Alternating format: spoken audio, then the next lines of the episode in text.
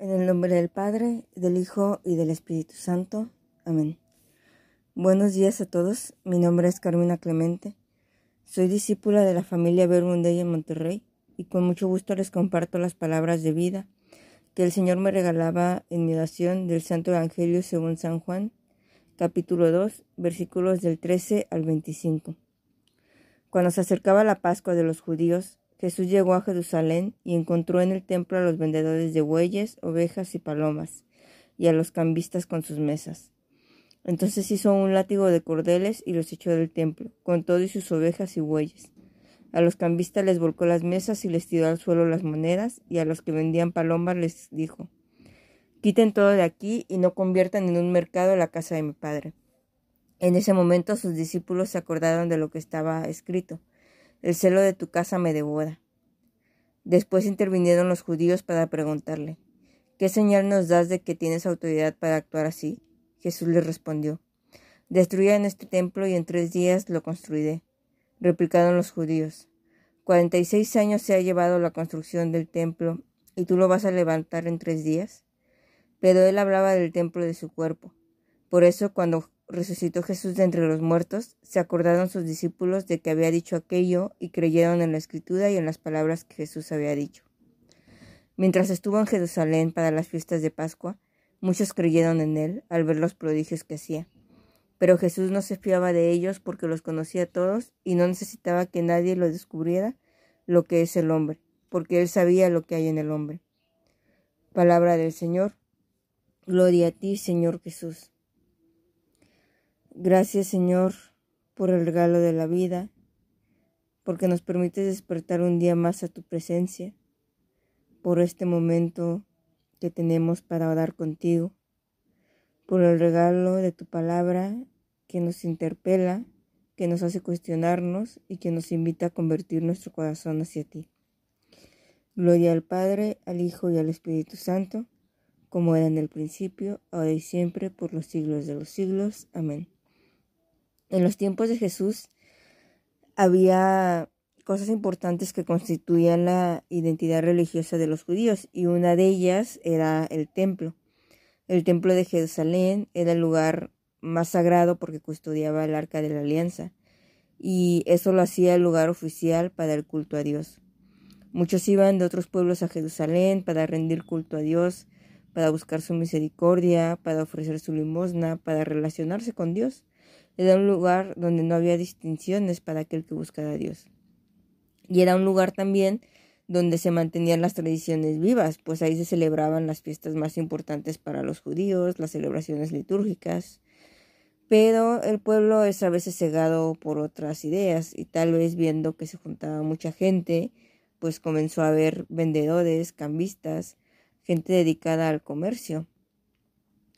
Y Jesús al llegar al templo y ver esa escena llena de pues, animales, de ruido, de gente haciendo trueques, cambios, ventas, comercio, lo que hace es echarlos con una actitud que no solemos ver en Jesús, pero que nos deja claro lo que dicen los discípulos, el celo que tenía por las cosas de Dios, por la casa de Dios, por lo sagrado. Eh, Hoy en día también podemos encontrarnos pues, vendedores fuera del templo, de los templos, eh, o templos que debido a la falta de fieles se han convertido en otra cosa en algunas ciudades. Eh, pero más allá de un edificio, Jesús en mi oración me invitaba a contemplar el templo como esta relación que tengo con Él, como la relación que tenemos cada uno con Dios. Porque nuestra relación con Dios a veces puede convertirse en un mercado, como dice Jesús. Se convierte en un dame para darte o en un qué me vas a dar eh, para que yo pueda hacer cosas por ti. A veces buscamos hacer trueques con Dios para ver si así nos cumple lo que queremos, ¿no? De que si me cumples esto que yo te pido, pues voy a ir más seguido a misa o me voy a portar bien, ¿no? Y pensamos también que entre más acciones buenas hagamos, o más obedezcamos a Dios o más cumplamos con los mandamientos, nos tiene que ir mejor. Eh, prometemos hacer cosas por Dios y Él hace cosas por nosotros y convertimos nuestra relación con Dios en un negocio, en un comercio. Y convertir la relación con Dios en esto parte de un desconocimiento de lo que es Dios, de tener una relación superficial en donde no hay confianza, en donde la fe se basa en que solo creemos si vemos milagros o vemos acciones eh, o cosas que le pidamos a Dios que se cumplan, ¿no? Vemos en el Evangelio a Jesús reaccionando con fuerza y echando a los vendedores y cambistas del templo. Pero también Jesús quiere echar esas actitudes de negocio, de intercambio, eh, de trueque que hay en nuestro corazón. Y ese tiempo de cuaresma es una oportunidad para renovar nuestro corazón, para cambiar esa idea que a veces tenemos de Dios, de cómo funciona su bondad, su misericordia, de querer negociar con Él. Jesús reacciona de esa manera con los vendedores y con los cambistas porque sabe lo que significa el templo y porque en su relación con Dios Él sabe hijo amado de Él. Y eso le hace anunciar la verdad sobre el templo y deshacerse de aquello que no debería estar ahí. Porque más allá el templo no es un lugar solamente de encuentro personal o de encuentro único y separado, sino también es un encuentro de comunidad. Y e, en el pueblo pues también reflejaba lo que era la relación y la fe que tenían los judíos para los demás que conocieran a Dios y que se acercaran a Él.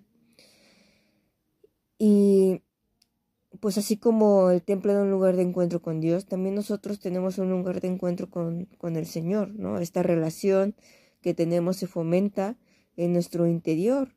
Y basta con ir ahí a nuestro corazón para hablar con Él, para conocerle, para relacionarnos, para hacer que nuestra relación sea basada en la confianza, porque nos sabemos cada uno hijos amados de Dios, porque podemos reconocer que el Padre nos da aquello que necesitamos eh, y no aquello que queremos, ¿no? Que, que el Padre no nos encapricha, que no nos da y no nos va a dar todo lo que pidamos, sino con la confianza de que nos va a dar aquello que necesitamos. Y también de esa manera podemos compartir esa imagen de Dios, ¿no? Eh, Hoy en día nuestro testimonio y nuestra presencia también son espacios de encuentro para los demás, eh, sobre todo en una sociedad que no quiere saber de Dios, eh, pues muy poca gente ya se acerca al templo, a la iglesia, y somos nosotros los que llevamos el templo o los que llevamos la presencia de Dios a los demás, y somos llamados a compartir un Dios que es amor, que ha tenido misericordia con nuestra vida, y no un Dios con el que puedes negociar o exigirle cosas.